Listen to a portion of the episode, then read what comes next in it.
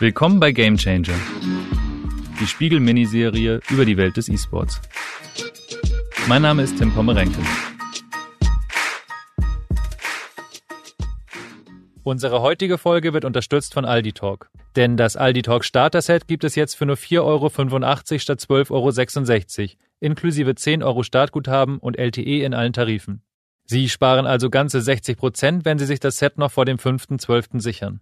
Das Aldi Talk Starter Set gibt es exklusiv bei Aldi und auf alditalk.de. Ich freue mich sehr, dass Sie auch bei der vierten Episode von Game Changer wieder dabei sind. Heute sind wir zu zweit im Studio. Bei mir ist Martin, der Producer dieser Sendung. Hallo. Denn wir wollen heute über Menschen reden, die den E-Sports ausmachen, die Spieler. Wir wollen erfahren, wie sie arbeiten, wie sie leben und natürlich auch, wie sie es geschafft haben, Profi zu werden.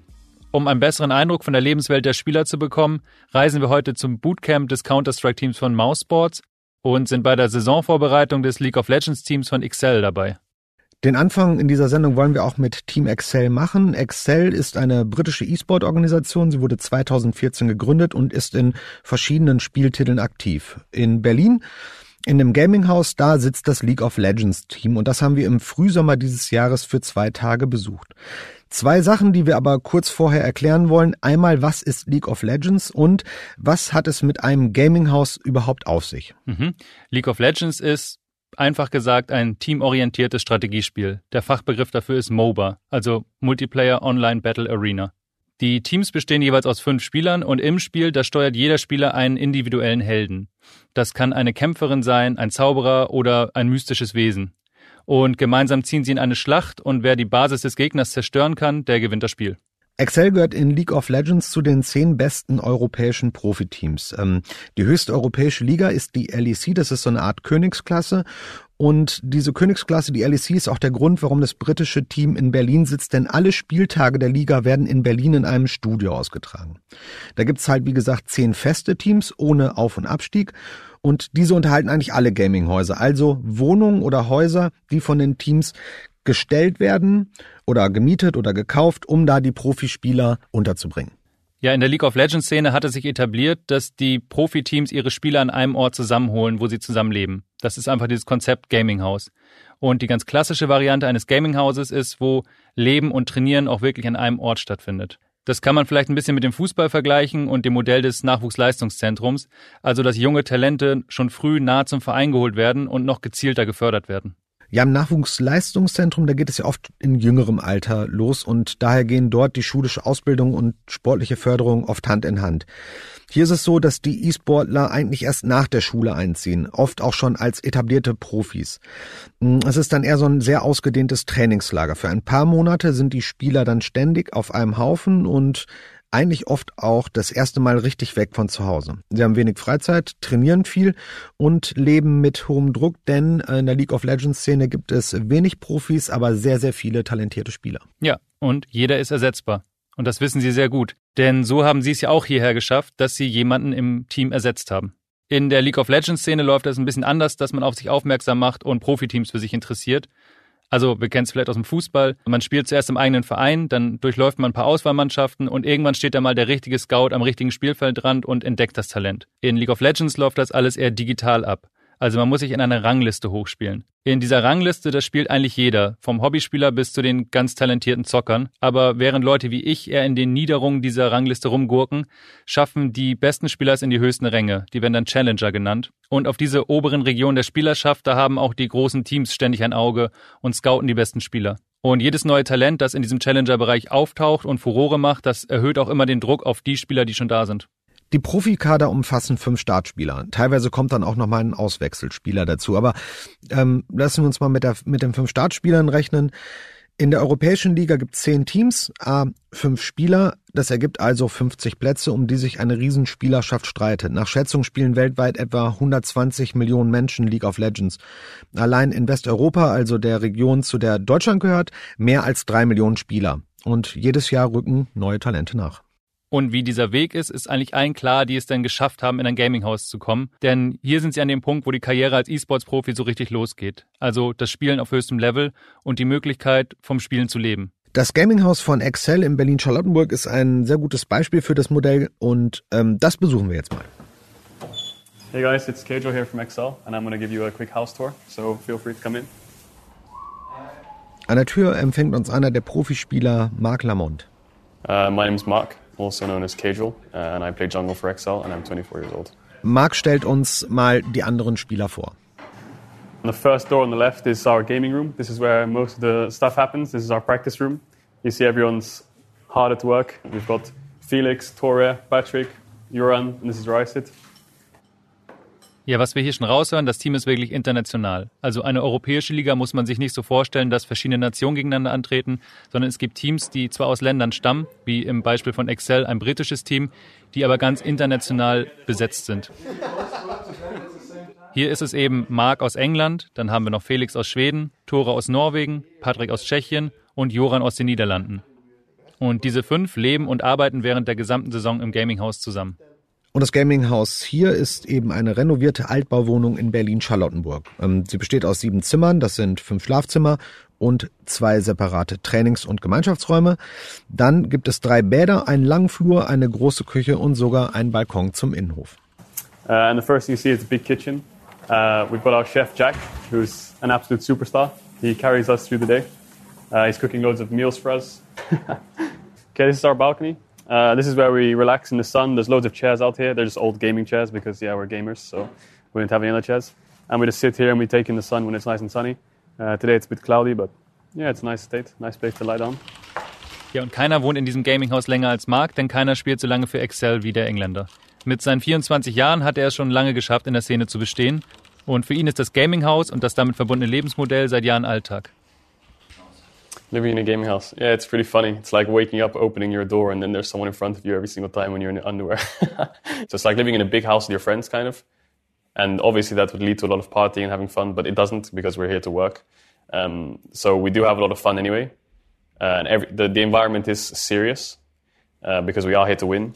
Relativ neu ist das alles für Joran. Er ist 22 Jahre alt und kommt aus den Niederlanden. Bislang hat er im Academy-Team von Excel gespielt. Das ist sowas wie die Reservemannschaft oder Nachwuchsmannschaft, die meist mit jüngeren Spielern bestückt ist.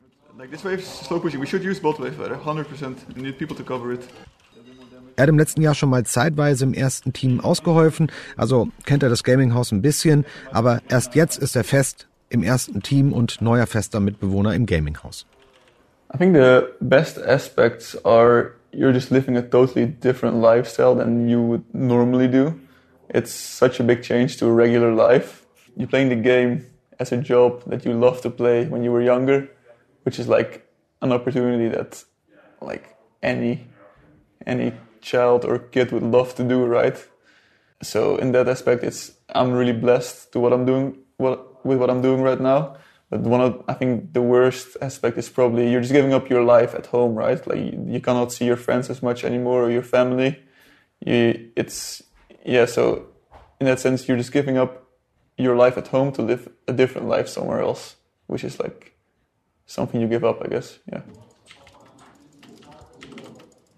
Man kann schon ein bisschen sagen, es ist wie eine WG. Ähm, die arbeiten sehr lange, die Jungs, die spielen sehr viel. Wir haben hier gerade Fabian Bräuch gehört. Fabian ist Teil des Trainerteams von Excel. Sein offizieller Titel ist Head of Performance. Das heißt, er kümmert sich um das körperliche und um das mentale Wohlergehen der Spieler. Und das kann auch schon mal bedeuten, dass er sich um ganz allgemeine Belange des Erwachsenwerdens kümmern muss. Die sind zwischen 20 und 24 Jahren, das ist Studentenalter hier in Deutschland.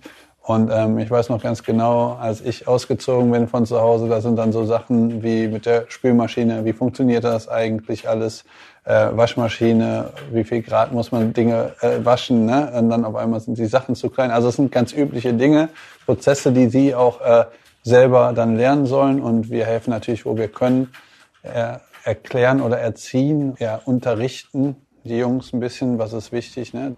Der Sportpsychologe, der hat eine Vergangenheit als Fußballtorwart, hat aber auch schon reichliche Erfahrung in der E-Sport-Branche. Er hat nämlich für Schalke 04 gearbeitet und für das dänische Team Origin. Im Grunde genommen bei jedem Team, wo ich angefangen habe zu arbeiten, gibt es Schlafprobleme. Ähm, hier ist es genauso gewesen. Ähm, wir haben Aura-Ring, der ähm, ermittelt die äh, Uhrzeit und ganz viele Werte, wann die Jungs schlafen gehen. Das heißt, wir haben ganz viele Informationen, wie gut der Schlaf ist. Aber das Internet wird auch um 1 Uhr abgestellt. Wenn, sagen wir mal, alle Jungs um 1 Uhr schlafen gehen, ist es immer noch zwei, drei Stunden besser als jedes andere Team. Ja, also dieser Aspekt mit diesem Aura-Ring, der den Schlaf überwacht, das ist schon ähm, ja heftig, würde ich sagen. Ja, auf jeden Fall. Dass du nicht nur vom Aufstehen bis zum Schlafen dein Programm hast, sondern auch dazwischen noch unter ständiger Beobachtung bist. Das ist eine sehr drastische Maßnahme. Ich verstehe aber auch so ein bisschen tatsächlich, wo die herkommt. Ähm, es geht nämlich auch darum, diese strukturellen Schwächen auszugleichen. Früher war es dann eher so, dass die Spieler zu Hause als Hobbyspieler gespielt haben, dass sie nicht kontrolliert wurden, dass sie teilweise bis fünf Uhr morgens vorm Rechner saßen. Das geht jetzt hier natürlich nicht mehr in so einem Profiteam. Da ist morgens um acht Uhr Frühsport und ab neun geht's dann mit dem Training los. Da kannst du nicht deinen eigenen individuellen Plan dir zusammenstellen. Du bist halt Profi. Ja, trotzdem finde ich es ein bisschen sneaky, wie sie es den Spielern verkaufen. Die Betreuer stellen das schon sehr geschickt an und machen daraus einen Wettbewerb. Und zwar den Wettbewerb, wer die besten Schlafwerte über die Saison hat.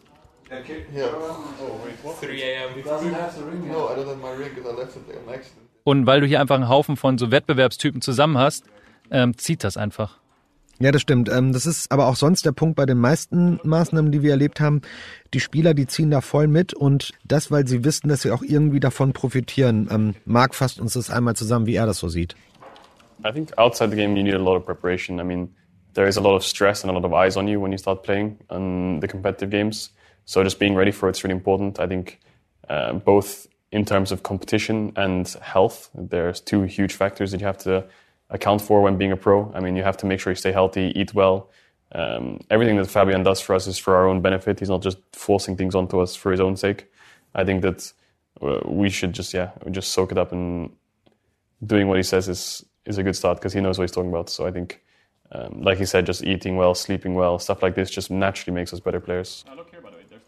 Also Marc findet die Maßnahmen ähm, ziemlich gut, weil er irgendwie sieht, dass er davon profitiert und ein besserer Profispieler dadurch wird. Generell geht es eh darum, viele Gewohnheiten umzustellen, die die Spieler von zu Hause irgendwie ins Profileben mitgebracht haben. Und da arbeiten die Coaches mit den Spielern an ganz grundsätzlichen Dingen teilweise. Also dazu gehört zum Beispiel auch Bewegung an der frischen Luft. Okay, left foot goes left and wrist goes right. Als wir das Team besucht haben, äh, ging es morgens fürs Fitnessprogramm zum nahegelegenen Lietzensee.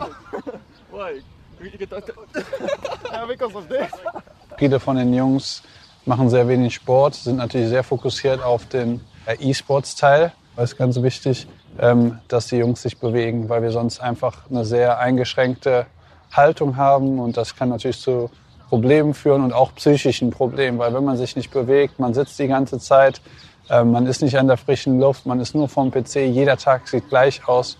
Das ist natürlich sehr ungesund.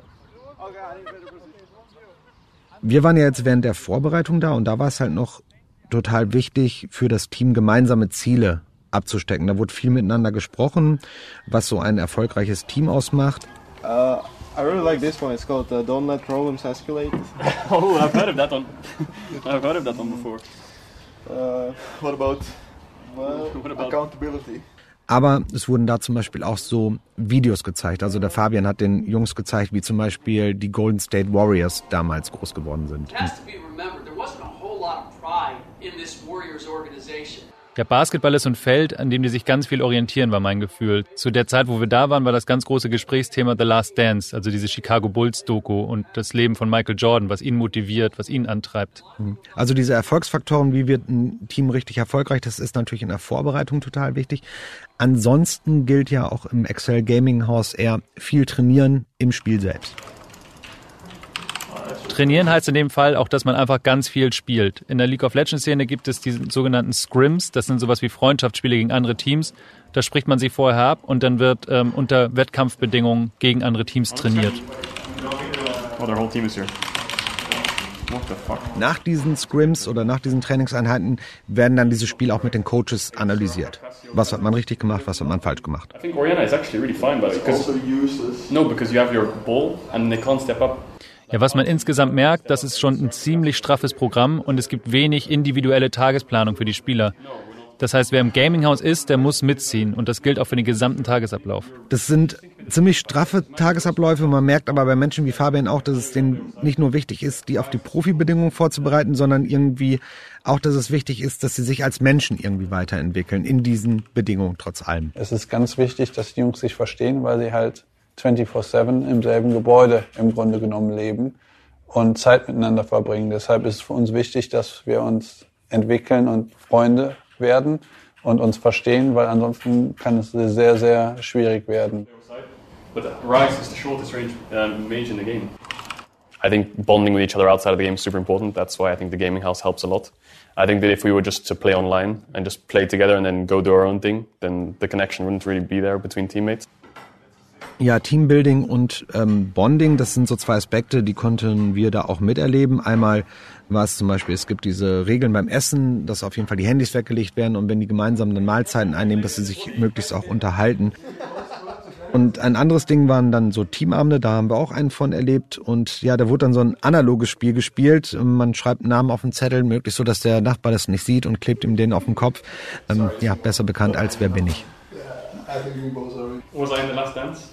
Yes. I forgot the names of them. Am I Scott and Pippen? No. It's Elrond. I don't know what his name is. I forgot. Having fun is so important. Like I think people undervalue fun so much when it comes to gaming because I think difference between gaming and other sports is burnout can happen really fast. If you're not enjoying playing with your teammates and you're just playing to play, your motivation is so low and you just don't win.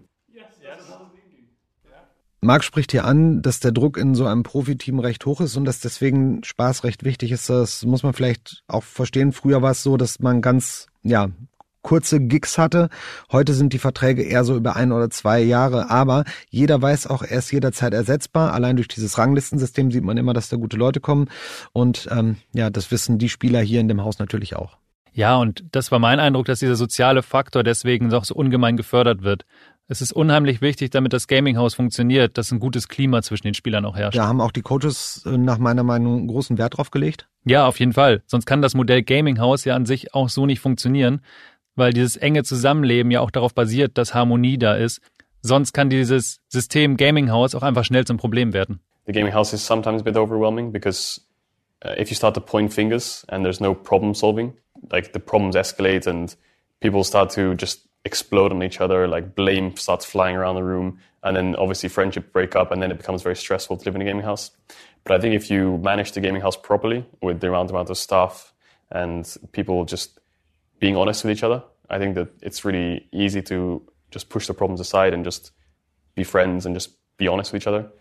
But I think if people don't like each other, then it's a bad start. Das ist ein Lernprozess bei diesen E-Sport-Organisationen. Früher war man da deutlich laxer, orientiert sich heute aber mehr an traditionellen Sportorganisationen. Da hat sich also eine Menge getan, wie uns der Coach Joey, aka Youngbuck, erzählt hat. It's, it's come a long way from uh, the old uh, Wild West, as we call it, where you were just five five young guys. We were like between 18 and 20, sometimes a little bit younger or older, and just put in a house and say, okay, good luck. Uh, we'll see you at the end of the year. If you watch All or Nothing from Manchester City and compare it to Excel, it's still uh, a little bit of a difference.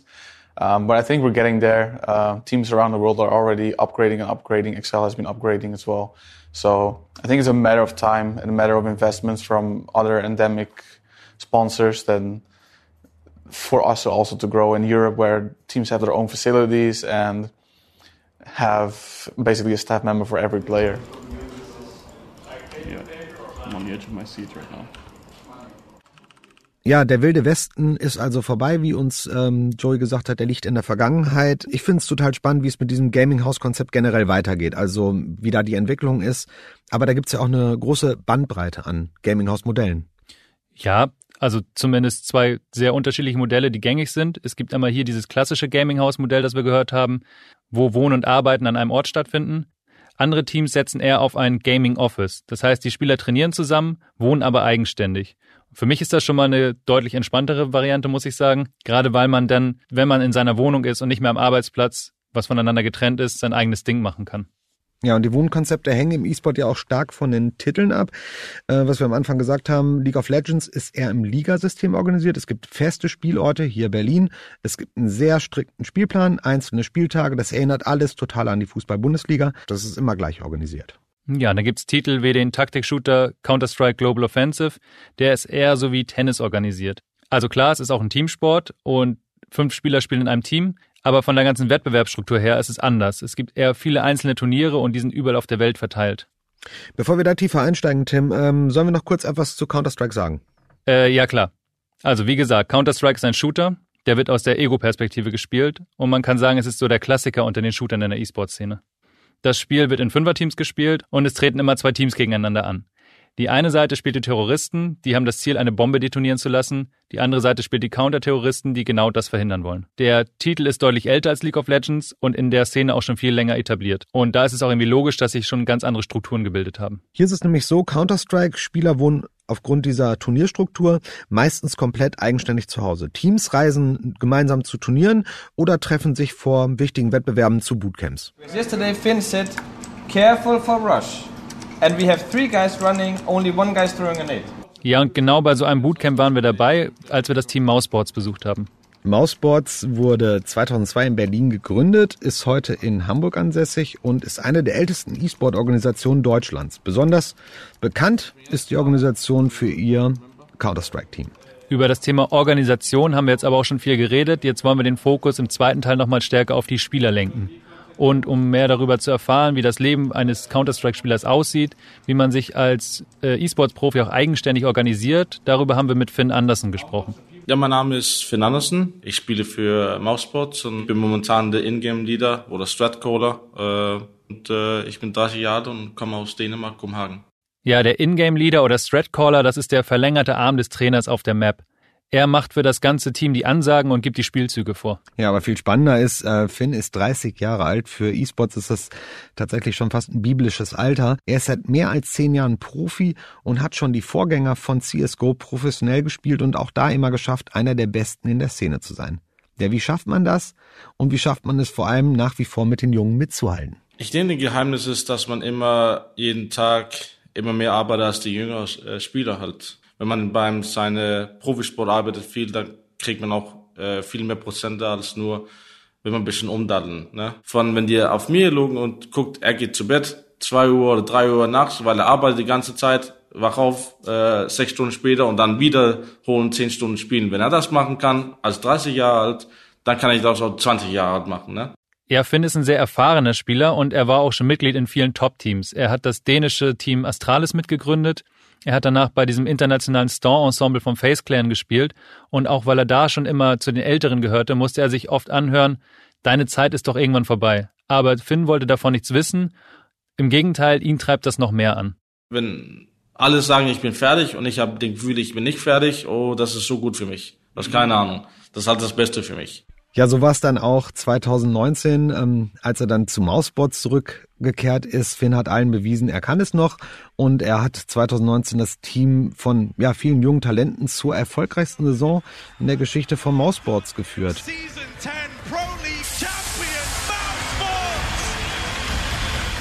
Gekrönt mit dem Sieg bei der ESL Pro League. And now he knows Carrigan's gonna get it. The ace for the IGL and take a bow.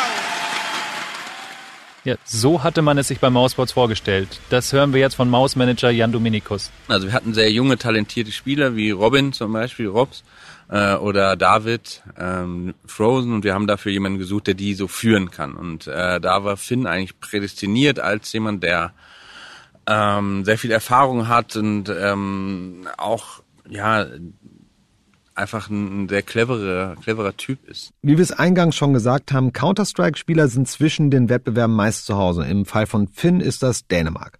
Und da wollen wir natürlich wissen, wie sieht da so ein Trainingstag aus? Typisch Alltag ist, ist oft aufstehen, bisschen Frühstück, dann so acht Stunden trainieren, dann zwei Stunden äh, mit meinen Freunden bisschen äh, essen, irgendwas machen, bisschen chillen und dann wieder spielen halt. Ja, wie wir gehört haben, kann so eine Session schon mal bis zwei oder drei Uhr gehen. Ja, Counter-Strike-Profi ist halt kein 9-to-5-Job. Nee, besonders nicht, wenn wichtige Turniere anstehen. Die vier Turniere, Katowice, Cologne äh, und die zwei Majors, ist, wo ich 200% reingebe. Also das ist halt so, wo ich nach dem Turnier eine Woche frei haben muss. Wegen ich bin total kaputt. Ähm, Pro League damals in Dänemark, wo wir gewonnen haben, die große Trophäe, da habe ich von nach dem Spiel, wir haben dann ganz, das sagen, wir haben vier Stunden gespielt gegen Astralis oder EG. Dann habe ich sechs Stunden nach dem Spiel bis vier Uhr vorbereitet für den nächsten Tag. Das war meine Maximum. Wenn ich über die Maximum gehe, dann muss ich eine Monat Pause haben. Nicht so viel, ich schlafe nicht so viel im Turnier, weil ich habe so viel Gedanken über das Spiel vorbereiten. Ich liebe, ich schlafe zum Beispiel sechs Stunden und vielleicht auf die Großspiele nur fünf Stunden. Ja, das hört sich schon hart an. Finn hat da so seine eigenen Routinen im Umgang mit Schlafentzug entwickelt. Meine Frau weiß schon, wenn ich nach Hause komme, nach einem Turnier und ich habe alles gegeben, dass einen Tag einfach nicht reden. Einfach auf Couch sitzen, sie kann reden zu mich und ich sage ja, nein, ja, nein, mhm. weil ich bin nicht da. Und da habe ich manchmal zwei Tage nacheinander 13, 13 Stunden schlafen.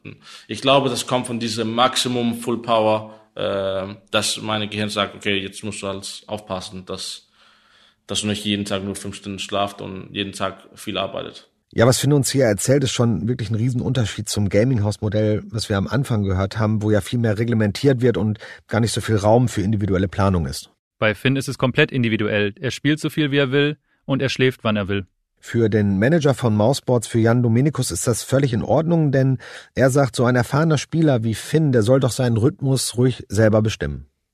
Wir wissen ja auch aus Erfahrung, dass dieser Beruf Profi-Gamer äh, große Herausforderungen auch an die Menschen stellt, an die Spieler. In der regulären Saison sind sie halt einfach so viel unterwegs, dass wir dann versuchen, eben denen auch die Freiräume zu geben, wenn sie zu Hause sind. Und gerade bei so, bei vielen jüngeren Spielern ist es oft so, dass man die schon mal hin und wieder daran erinnern muss, dass es auch ein Job ist und dass es Pflichten gibt, die zu erfüllen sind. Also es neben ihrem äh, neben ihrem Training, dass sie eben auch das Training ernst nehmen. Aber gerade bei so jemandem wie Finn ist es so, dass man dem eigentlich gerade zusammen auch mit dem Coach äh, da komplett vertrauen kann und weiß, dass die selber so motiviert sind und so äh, getrieben sind von äh, diesem sagen wir, Hunger nach, Erf nach Erfolg und Turniergewinn, dass die schon genau wissen, wann sie was äh, wie machen und ähm, das auch aus meiner Sicht oft Quatsch wäre, dann als, als Organisation da einzugreifen und zu sagen, nee, wir, ne, ich habe noch nie in meinem Leben irgendein Event gewonnen, wieso sollte ich dem jetzt sagen können, nee, du musst das mehr machen oder das weniger machen. Was wir jetzt aber wieder von Finn wissen wollen, wie ging es eigentlich los? Wann hat ihn das Zocken so richtig gepackt? Ich bin aufgewachsen ähm, viel mit Fußball. Ich habe früher viel Fußball gespielt. Ich war auch als junger Spieler im äh, zwei, drei äh, Wochen Probezeit in, in Chelsea, wenn ich so 12, 13 Jahre so eine kleine Fußballschule, wo viele Leute kommen. Ähm, aber da habe ich so ein Problem mit meinem Fuß bekommen, wo ich sechs Monate nicht spielen konnte. Da und diese Zeit, wo ich das Problem mit Fußball gehabt, habe ich viel äh, Counter-Strike gespielt. Ja, und dann habe ich egal zum Fußball gesagt, weil ich hatte äh, für mich geht es so schnell in Counter-Strike damals, dass ich so eine Talent gefunden habe, wo ich wo ich die ganze Nacht alles investieren kann und auch äh, zu Bett gehen äh, 9 Uhr, dann aufstehen 1 Uhr, wenn meine Eltern zu, äh, zu Bett gegangen ist, bis 6 Uhr morgen gespielt, dann wieder geschlafen eine Stunde und dann wieder zur Schule. Dieser Umschwung von Fußball auf äh, nächtelanges Counter-Strike-Spielen, das ging nicht ohne Konflikte ab. Ich denke, mein Vater oder meine Eltern hat immer gedacht, dass wenn ich so viel spiele, dass es über meine Schule geht. Äh, ich und mein Vater hatten schon zwei Jahren, würde ich sagen, wo ich jünger war, ähm, wo es nicht so gut ging. Er hat mein Internet genommen und so weiter. Neun Uhr abends, wenn er zu Bett gegangen, hat mein Internet genommen und so weiter.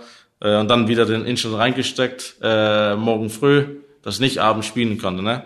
Ähm, und damals hatten wir viele Probleme. Ja, das kennt wohl auch jeder, der gerne Computer spielt und vor allem jeder, der gerne viel Computer spielt. Ähm, aber klar muss auch natürlich sein, beim Counter-Strike kommt man natürlich nicht weit, wenn man ähm, zweimal die Woche eine Stunde spielt.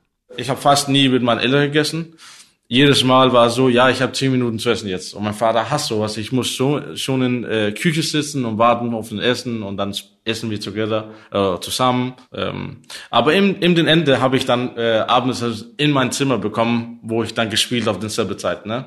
Aber da, da ging ein, ein, zwei Jahren, wo ich und mein Vater nicht so gut gesprochen hat. Aber danach haben wir dann alles äh, hinbekommen. Ne? Und nebenbei haben sie dich dann noch schon noch unterstützt in das Essen gebracht. Ja, ja, natürlich. Aber das war nicht immer so äh, mit Freude. Ja. Aber meine Mutter hat immer gesagt, lass ihn jetzt da rein essen heute. Nein, nein. so ist es immer hingegangen. Ne? Haben deine Eltern an irgendeinem Punkt äh, verstanden, dass das ein Karriereweg sein kann für dich? Ich, ich glaube, der erste Turnier, wo ich so 150 Euro gewonnen habe, so als 16 oder 17 Jahre alt. Und das, damals hast du so Bargeld bekommen äh, auf Turnier. Ich bin zu Hause gekommen und einfach Geld auf den Tisch gemacht und jetzt habe ich gesagt, ja, jetzt brauche ich nicht den Rasen zu mähen jetzt für Geld. Und mein Vater sagt, ja, du musst nicht, wo, wo hast du das bekommen, äh, was hast du gemacht? Ja, ich habe einfach Counter-Strike gespielt. Mhm. Ich sagte, gibt's Geld? Und meine Eltern so, was? Die haben bestimmt so gedacht, was macht unser junger Finn, ne? Ja, was an dieser Stelle, glaube ich, wichtig ist, es ging nicht nur darum, dass die Eltern Finn verstehen, sondern dass man gegenseitig aufeinander zugeht. Und die ganze Familie hat an dieser Stelle Kompromisse gemacht. Für meinen Vater war das immer wichtig. Er hat gesagt, egal was du machst, mach deine Schule fertig, mach deine Universität, äh, wie das geht, wie deine Noten bekommt und so weiter. Ist mir egal, aber ich will gern das Universität haben, dass wenn es nicht funktioniert in Counter-Strike, kannst du immer zurückgehen. Am Ende lief es dann für beide Seiten gut. Obwohl das mit der Counter-Strike-Karriere geklappt hat, ist Finn zur Uni gegangen. Aber die Zeit der Kompromisse war da nicht vorbei, die verlagerten sich nur in ein bisschen andere Bereiche. Ja, genau. Er musste dann irgendwie Counter-Strike und das Studium miteinander irgendwie in Einklang bringen und das hört sich wirklich an wie ein ganz, ganz komisches Zeitmanagement. Mal voller Fokus für drei Wochen auf die Uni und dann äh, fast gar nicht spielen, außer vielleicht die Turniere am Wochenende und dann das komplette Gegenteil, dann drei Wochen krank in der Uni und einfach nur Counter-Strike zocken. Ähm, ja, hört sich ganz anstrengend an.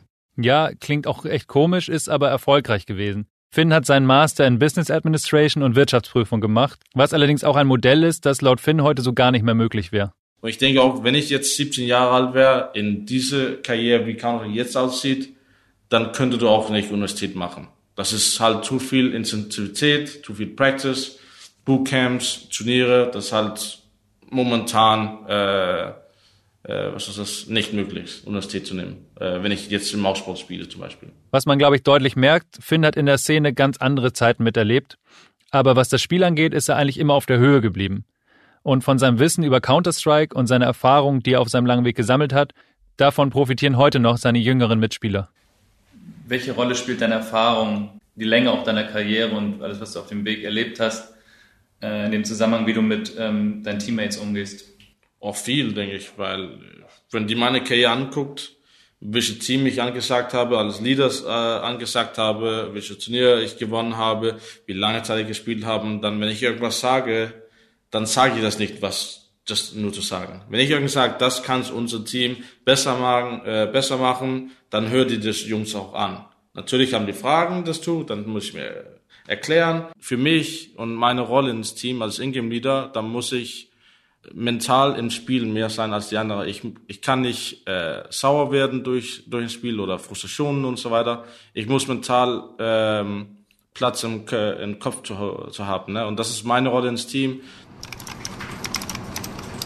Yeah, and then mid round, maybe mid round they're using mid more, you know? Yeah, yeah, exactly was Finn hier berichtet, das hat man auch im Bootcamp ganz gut gemerkt, finde ich. Er hat mit dem Trainer zusammen irgendwie den Ton angegeben, aber auch viel mit Mitspielern gesprochen und sich darum gekümmert, dass sie Probleme auf diesen Counter-Strike-Maps anders lösen. Also was da auch so trainiert wurde, war ja, wenn ich das richtig verstanden habe, ähm, auf verschiedenen Maps haben sie versucht, die Rauchbomben richtig zu werfen. We need to throw nades towards it. Uh, Chris came from here. Ja, kann man so sagen. Es ist einfach so, dass Counter-Strike auf verschiedenen Karten gespielt wird. Und im Wettkampf kann jede Karte vorkommen und jeder Spieler muss diese Karten aus dem FF kennen. Das heißt, alle Winkel und alle Wege, die es dort gibt. Und hier ist es dann auch wichtig, zum Beispiel den gezielten Einsatz von Rauchgranaten zu beherrschen, um dem Gegner sein Spiel zu erschweren. Und solche vermeintlichen Kleinigkeiten wie den richtigen Einsatz von Rauchgranaten und wann sie geworfen werden, das wird im Training dann wieder und wieder geübt. Finn wirkte aber bei jedem Detail dieser Teamstrategie super engagiert, also die nochmal einzuüben, obwohl sich da halt einfach so viel wiederholt. Ja, und ich habe mich auch gefragt, wann wird einem das eigentlich zu viel? Also diese Details immer und immer wieder zu trainieren und dann der Druck, dass du es auf dem Turnier dann wirklich auf den Punkt perfekt ausüben musst. Aber auch über diese Herausforderung haben wir mit ihm gesprochen. Yeah, yeah, but you know, it's what you're, what you're throwing here ist das auch eine Sache, die man ewig machen kann? Oder denken Sie auch schon, das sind Belastungen, die kann man nicht ewig durchstehen? Man kann den ewig durchstehen, wenn du aufpasst. Sozusagen, zum Beispiel, äh, wenn, wenn ich, wenn ich, zum Beispiel nach einem Turnier, diesen einen Tag, wo ich dann ganz chillig nur da sind, oder wir gehen ähm, halben Tag ins Spa. Das hat mich die letzten zwei Jahre viel geholfen, eigentlich mit Spa, weil das ist ohne Handy, irgendwas, einfach nur im ganz, ganz unten im Stresslevel 0%. Du hast schon eben drüber gesprochen, wie du, ähm, welche Anzeichen das für dich wären, wo du merkst, dann, äh, du möchtest nicht mehr spielen. Hast du aber einen Zeitplan im Kopf oder ist das, lässt du dir das völlig offen? Völlig offen. Ähm, wie gesagt habe, ob, ob ich 32, 33, 35 Jahre alt, Ich weiß dann, dass meine Frau da ist für mich, egal ob es Kinder da ist oder nicht. Ähm, das ist für mich das Wichtigste, weil das ist das Priorität, wenn du 30 Jahre alt wirst. Du musst auf, auf einmal auch Familie starten. Ne? Also nicht, wenn du 40 Jahre, aber bestimmt in die 30er Jahren wird es schon gehen mit, mit Kindern und so weiter. Ähm, aber wie gesagt, das, das kommt mir an die Motivation. Ich weiß, dass ohne meine große Motivation werde ich auch nicht der beste Spieler. Das weiß ich schon, weil ich bin nicht so gut wie andere Spieler als mein Teammates, aber wenn ich viel arbeite, dann kann ich schon die fünf Prozent immer hinhalten und Motivation haben. Äh, wenn der weg ist, dann ist, dann spiele ich nur für Geld und ja, das will ich nicht mehr. Ich will jeden Tag aufwachen äh, und äh, froh sein. Und das ist das Wichtigste für mich.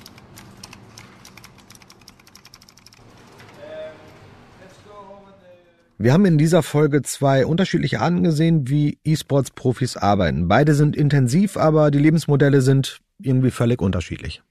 Bei allen Unterschieden und Gemeinsamkeiten sehen wir aber auch, die E-Sport-Szene wird einfach immer professioneller. Und E-Sportler ist ein richtiger Beruf, mittlerweile sogar sehr, sehr gut bezahlt, aber auch mit viel persönlichem Einsatz verbunden. Ja, wo man an der Oberfläche denken könnte, wieso, die leben doch einfach nur den Traum, die zocken beruflich. Wir haben aber gehört, da steckt viel mehr dahinter und die Spieler leben mit viel Entsagung, geben viel auf und müssen auch ständig mit extremem Druck umgehen. Ja, und der Druck kommt ja auch daher, dass einfach für alle Beteiligten total klar ist, es ist sehr viel Geld im Spiel. Also die Zeit, in der alles nur ein Spiel und ein Zeitvertreib war, die ist einfach vorbei, weil E-Sports ein Milliardenbusiness geworden ist und genau darum soll es auch in unserer nächsten Folge gehen.